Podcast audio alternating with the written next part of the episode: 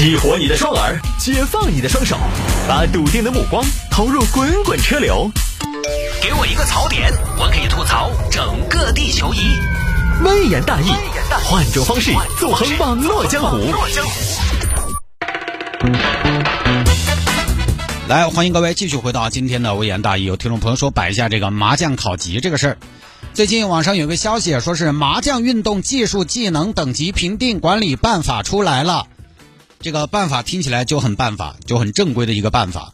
个人呢可以通过考试成为注册麻将运动员，再通过各类升段赛从业余一级晋升到业余九级。这个消息出来之后呢，我成都人沸腾了，我的朋友圈沸腾了。真的，我的朋友圈好多人都在转发这个消息。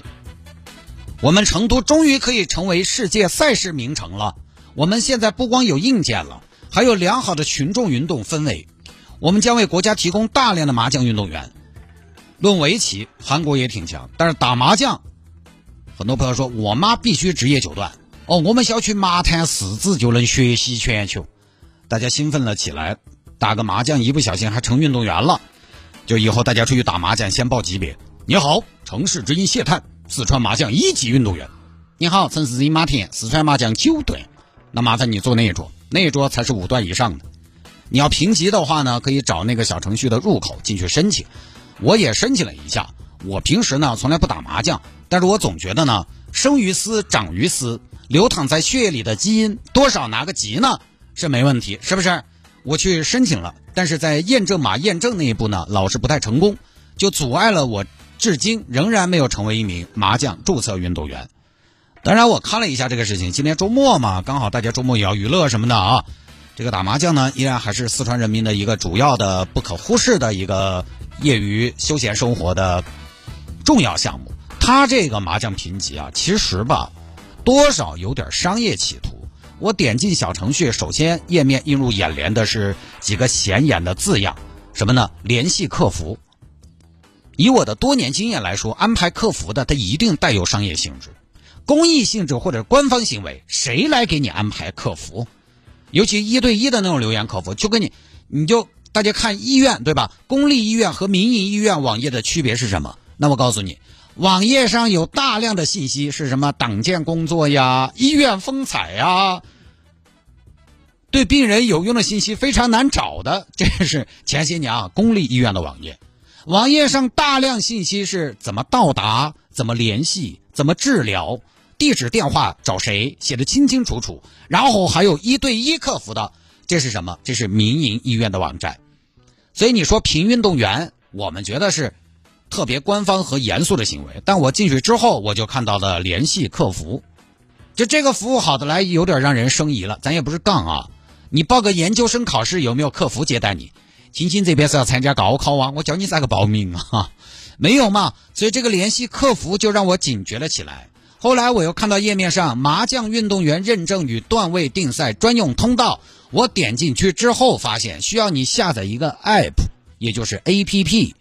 这个 A P P 除了画风比较二次元之外，跟市面上的棋牌类的 A P P 也没什么区别。进去之后呢，注册答题就是注册运动员了，答完题就是注册运动员。然后 App 呢给你发一个智力运动等级证书，上面写着授予您麻将注册运动员称号。注意，他是授予您麻将注册运动员称号，他是称，他只是个称号，就是说他不是个身份。或者职级，他只是个称号啊，各位。什么叫称号？你比如说我，我的称号是什么？中国首个众筹顶级流量明星。但是我的职级是什么？秋儿。职级才管火，称号没有用。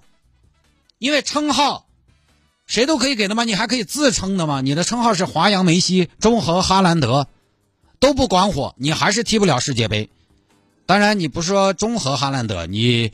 就是哈兰德本哈，他也踢不了世界杯 啊，所以他就给你个称号。你捋捋这个事儿，你是不是觉得不对？一个棋牌类的 A P P 给了你个称号，这就好像你玩英雄联盟，系统管你叫白银一样。你什么白银？你最多就是个白领。他这个哪怕他叫你麻胜，你还是打不赢楼底下的门门，出去了也一样没人尊敬你。他其实就是把简单的新手。换成了注册运动员，然后到后来可能就是显示业余一级、业余二级、业余九级这样，把不同级别的玩家他换了个叫法而已，是不是？然后再来等你成为注册运动员之后呢，你这个时候心里边别提多高兴了。我打了三十年的野麻将了，今天我终于找到组织，找到正规军了，我终于找到了我灵魂的归宿了。国家终于为麻将证明了，我以后打麻将可不是不务正业，我以后打麻将我是在训练呢。要是可以的话，我一年三百六十五天我都训练，每年几次大赛，五一劳动杯、清明家和杯、中秋天伦杯。国庆秋收杯，到了春节，就是什么呢？年终大师总决赛，我师出有名了，我在比赛啊！你这个整个高兴啊！你这个时候就会不满足于注册运动员的身份了，太菜了！你要跟全网的高手过招，你想要冲击，想要考级，而接下来升级呢？哎，你就去在那个 A P P 里面真人对战。二级的升级赛就是你打这个牌啊，前百分之七十五可以升为二级。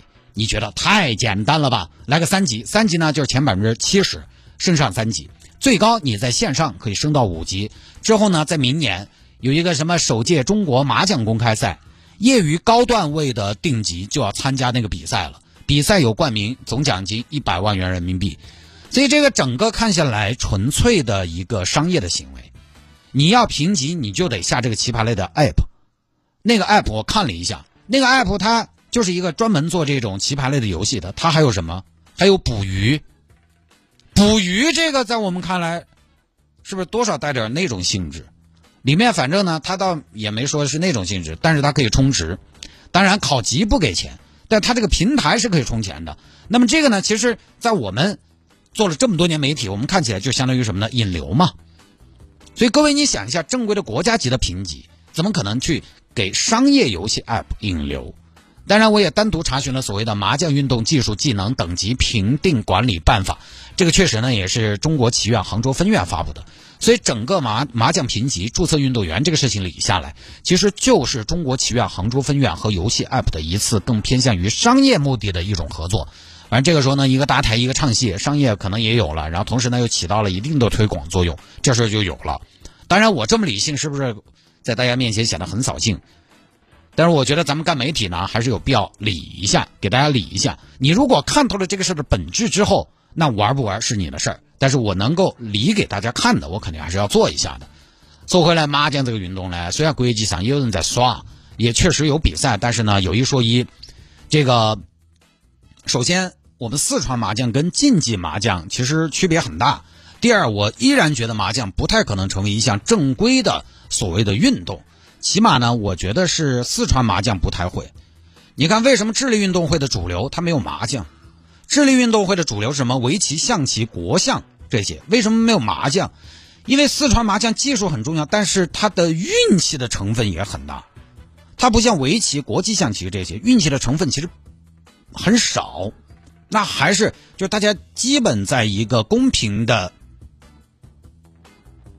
状况下。来比实力，所以你需要让麻将登上世界智力运动舞台和围棋那些媲美，几乎没有可能。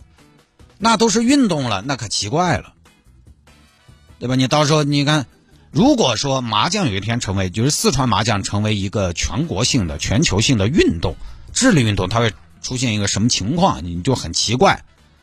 中央电视台，中央电视台，观众朋友们，大家晚上好，现在为您直播的是第二届世界麻将锦标赛决赛。中国队对阵俄罗斯队的比赛，今天呢，我们可以看到中国队的出场阵容可谓是精锐尽出。东光小区自摸狂人谢大爷，战旗小区点炮王张大妈，以及天府新区雀圣李七段都悉数出战。中国队的主教练李伯清在提到本场比赛的时候也说到，中国队的人才储备其实非常厚实，而今天派出的阵容呢，也是针对俄罗斯队的技术特点进行了针对性的安排。那么同时呢，我们可以看到俄罗斯队也拿出了他们能够拿出的最强大的阵容，绰号“伏尔加关三家”的邱金。邱金这位选手非常有特点，作风凶悍，牌风辛辣，是上个赛季的欧锦赛最有价值牌手。他的手上功夫十分细腻，牌感好，大局观强，擅长利用小范围的碰牌、杠牌梳理局面，堪称是麻将桌上的中场大师。而且这名选手啊，轻易不走，走就要走大的。在半决赛中呢，俄罗斯队当时就是在落后的情况下，凭借秋金的一次龙膝段逆转战胜了欧洲冠军德国队。这是特别需要咱们中国队啊重点关注的一名棋手。好了，观众朋友们，比赛开始了，你说这合适吗？打一会儿，解说员又来了。哎呦，留给中国麻将队的时间不多了，这个时候不能再保守了呀。我们这个时候必须要大胆的出牌摸牌，大胆的寻求自摸呀。这个时候不能再怕点炮了。今天或许是志在必得，因此呢，我们可以看到整个中国队实际上也是背上了想赢怕输的包袱，牌手的技术特点都没有发挥出来。今天在赛场上，谢大爷的自摸不灵了，张大妈的点炮 buff 今天也被对方压制住了。好了，主裁判一声哨响，比赛结束了。比赛结束了，非常遗憾，今天呢，中国麻将队没能笑到最后。没关系，中国队的大爷大妈们已经很棒了。这一年的集训非常不容易，他们抛家舍业，在整个世锦赛周期里面，中国麻将队的选手几乎都没有回过家。谢大爷今天甚至是顶着高血压上场的。同时，我们也必须要反思，为什么中国麻将会走到今天这个地步？为什么麻将队的队员们已经连战三届世锦赛，而我们的新生代的牌手他们在哪里？实际上，我们并不缺乏优秀的麻将运动员，我们也不缺乏良好的麻将底蕴，但是在世界大赛上，我们总是差一口气。内战内行，外战外行，中国麻将已经走到了悬崖边上。如果再不痛定思痛，今后这样的失败可能还会继续上演。而我们再看一看我们的邻国日本、韩国。他们的人口是中国的十分之一，但是注册麻将运动员是我们的十倍啊！反观我们，缺少麻将后备人才的培养机制，麻将运动员在青少年中大面积断层。这些年少有优秀运动员在澳门、拉斯维加斯、摩纳哥三个大满贯赛事中获得佳绩。中国麻将队取得这样的成绩，反映的其实也是我们整个国民和社会对麻将的一种态度。试问一下，我们有多少人是真的喜欢打麻将？又有多少人投入到麻将运动中去？我们的父母、我们的家长是不是支持自己的小孩打麻将？能不能引导下一代爱上打麻将？或许是本届麻将世锦赛留给我们的一个最大的课题。你看，这就是麻将全世界普及的一个效果。你总觉得哪儿不对，是不是？所以呢，麻将不太可能真正的登上普及性的全球舞台。现在世界上的麻将比赛本来也是民间搞的，当然任何运动呢。都是民间慢慢发起的，但是呢，即便是世界麻将比赛，它也是竞技麻将，不打四川麻将。